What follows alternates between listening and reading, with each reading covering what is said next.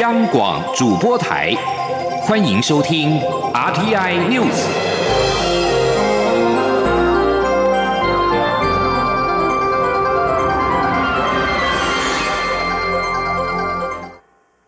各位好，我是主播王玉伟，欢迎收听这节央广主播台提供给您的 RTI News。新闻首先带您关注，中央流行疫情指挥中心今天上午宣布新增三例俗称武汉肺炎的二零一九冠状病毒疾病 COVID-19 境外移入的病例。今天下午两点将召开记者会说明，而国际累国内的累计病例数来到了八百二十八例。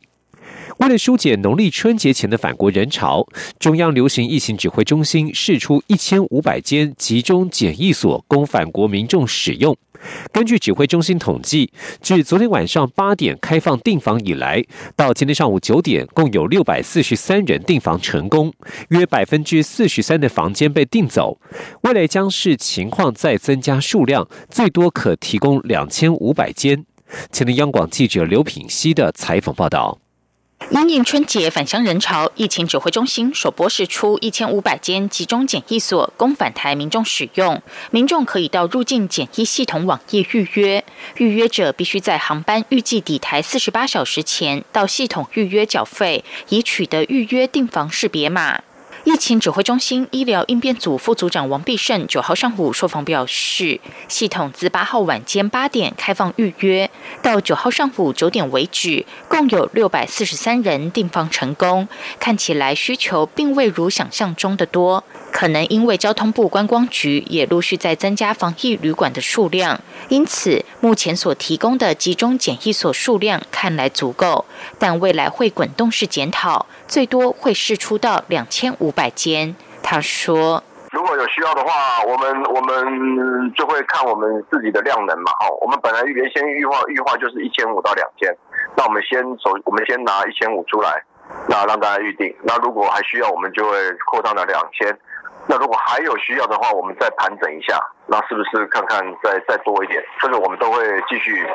滚动式的检讨。”指挥中心指出，入住集中检疫所，每人每日新台币两千元，十二岁以下幼童跟父或母同住一室者不另外收费。民众上网订房成功后，由系统分派，民众无法自行选择地区或是检疫所。入境时必须将订房识别码输入入境检疫系统，并依机场人员的指示，搭乘防疫计程车前往指定的集中检疫所。检疫房间以一人一室为原则。如果需要有人陪伴或是照顾者，例如婴幼儿、老年人，照顾者至多一人，而且在房内必须确实佩戴口罩，也不可带宠物入住。房间内都有网络、电视等相关设备。入住检疫所者可以使用自己的手机电话跟外界联系。集中检疫场所会提供三餐，餐饮在固定的时间送到检疫房间外，再由检疫者自自行取用到自己的房内用餐。央广记者刘聘熙在台北的采访报道。继续带您关注天气。太平洋国国家太平山国家森林游乐区在今天积雪十五公分。游乐区呼吁，清晨之后已经涌入许多的车辆，因为超过一千辆之后就进行机动管制，加上中午之后禁止进入太平山庄。若是从上午才从平地出发的游客，不要再上山。海拔约一千九百公尺高的太平山国家森林游乐区，从七号晚间开始降雪，直到今天清晨才暂时停止。管理中心经理黄信伟表示，园区原定今天清晨四点开园，但是因为连外道路结冰情况严重，经过除冰作业之后，延到上午六点四十分才开园。而在开园之前，等待入园的车辆一度回堵了六公里长。考量午后园区气温可能骤降，而且容易有浓雾发生，因此中午十二点之后将启动预警性管制措施。入园游客只能够前往海拔较低的鸠之泽温泉区，通往太平山庄道路将封闭。寒流持续影响，中央气象局也持续针对除了屏东县以外的二十个县市发出低温特报，各地容易有摄氏十度以下的气温发生，尤其今天晚上到明天清晨仍有六度以下低温发生的机会，提醒您要做好保暖的工作。继续带您关注的是台湾的交通建设，有台铁最美区间车之称的 EMU 九百型通勤电联车，必须由原厂技师来台调整参数，但是因为俗称武汉肺炎的 COVID-19 疫情影响，导致技师至今无法来台。台铁管理局在今天表示，原定春节上路的时程将往后顺延。台铁局今天表示，为了确认 EMU 九百型通勤电联车的各项性能均符合合约的要求，台铁局及第三方独立认证与验证公司台湾德国莱茵技术监护顾问股份有限公司就各项试车结果进行分析，并要求厂商依试车结果进行各项的参数调整与优化。其中有关减速速率参数未达到标准，但受限于国外原厂专业技师，因为适逢欧洲的耶诞节以及新年假期，以及疫情未见减缓，无法立即来台执行参数调整以及车辆的性能优化。原本预定春节投入营运的规划将会顺延。台铁局将会严格把关，等到相关的性能优化完毕，并取得第三方验证机制，取得第三方独立认证与验证公司进行验证，并且提出合格文件之后，再正式投入营运。台湾铁路管理局日前斥资新台币八百多万元出版新书，一张通往改变的车票，遭到质疑经费过于腐烂。同时，IP 是在为即将退休的台铁局长张振元歌功颂德。对此，张振元今天上午亲上火线澄清，这是一本记录台铁人努力改革的成果，绝非为他个人歌功颂德。同时，新书未来的贩售所得可达四百多万元，经费相对合理。前天央广记者吴丽君的采访报道。台铁局长张正元于二零一八年十月二十一号普悠马事故后，以时任交通部政务次长之尊，衔命降调接掌台铁局，希望以他出身台铁人的渊源，大力整顿这个百年老店。历经两年的努力改革，张正元也即将于十五号退休。不过，台铁却在六号斥资新台币八百八十四万元，委托天下远见出版了一套。四册的新书，一张通往改变的车票，内容包括台铁在普悠马事故后，全体一万六千名同仁戮力革新的过程，其中包括在行车安全、旅运服务、美学改造以及铁道旅游、资产开发等方面的改革成果，引发外界质疑经费过于腐烂，同时批评是在为张正元歌功颂德。对此，张正元九号临时从台南北上，亲上火线说明，并强烈否认这套书是在为他个人歌功颂德。他说：“在这边，我诚恳的呼吁大家去买这四本书来看一下。这里面访谈了一百多人，很多是我们基层的员工，很多基层员工在投入这些改革的过程里面，他们的心得、他们的感想，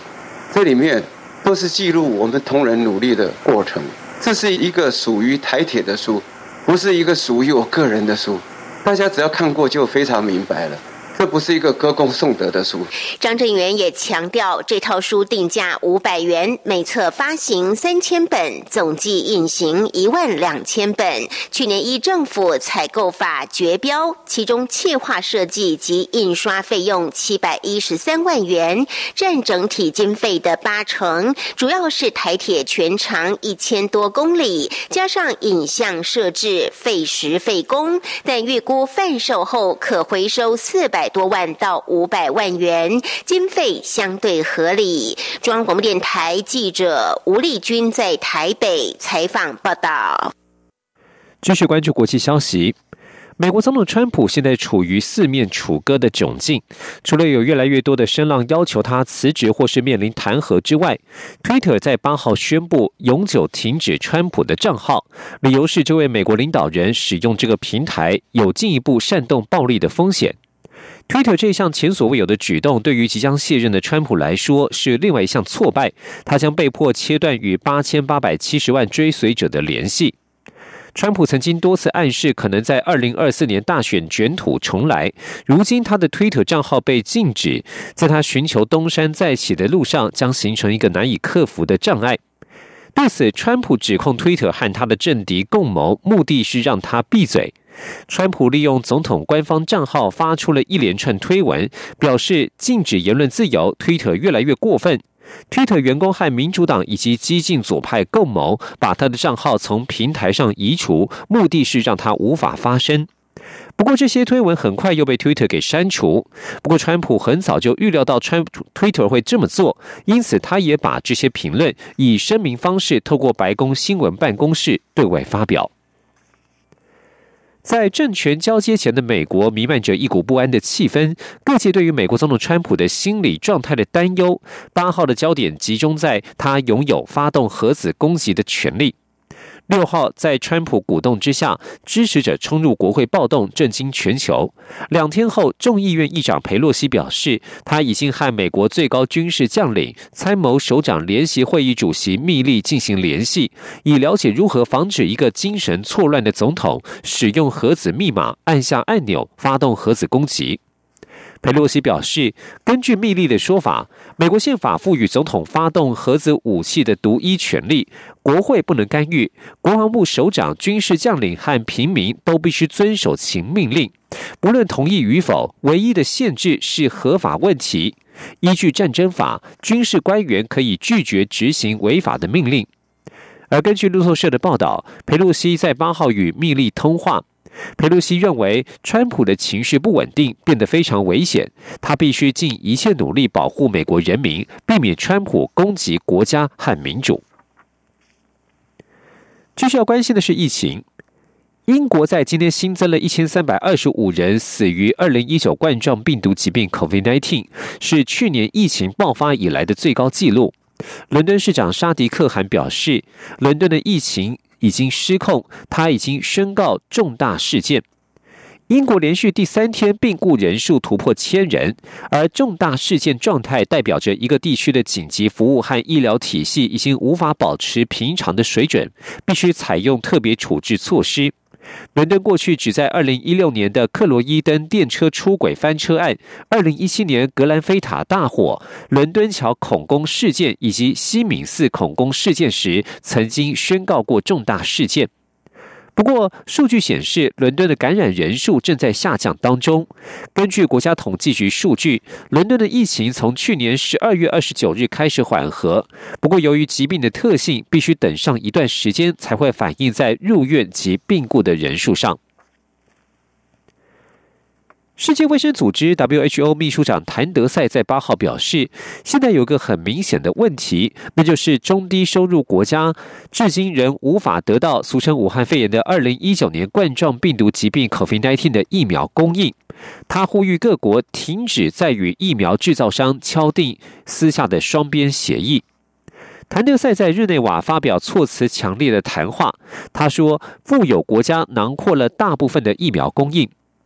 谭德赛呼吁各国以及疫苗制造药厂停止达成双边协议。他同时也要求订购过多疫苗的国家立即根据联合国支持的 COVID-19 疫苗全球取得机制 COVAX 交出他们所多购买的疫苗。尽管谭德赛并未点名任何国家，但是欧盟最近表示已经达成协议，将在采购三亿剂美国辉瑞药厂和德国生技公司 BNT 合作研发的疫苗。这意味着两家药厂在二零二一年所生产的疫苗，将近有半数都落入了欧洲的手中。另外，伊朗最高领袖哈米尼八号宣布禁止进口美国和英国制造的 COVID-19 疫苗。哈米尼说：“美国及英国意图污染其他国家，并非不可能的事。”世卫组织对此回应表示：“不要把病毒政治化，也请不要把疫苗给政治化。”以上新闻由王玉伟编辑播报，这里是中央广播电台台湾之音。